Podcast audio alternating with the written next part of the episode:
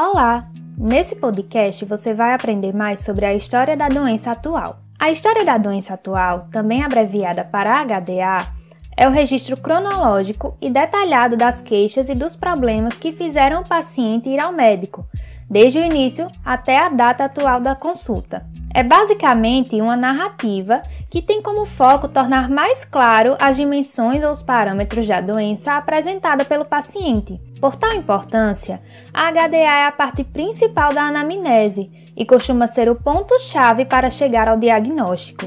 Além disso, algumas histórias de HDA podem ser simples e curtas, com poucos sintomas que são facilmente relacionados mas há outras histórias que são mais longas, complexas e com inúmeros sintomas cujas interrelações não são fáceis de se encontrar. Na HDA, insere-se o chamado sintoma guia, que trata-se do sintoma ou sinal que permite reordenar a história da doença atual com mais facilidade e precisão.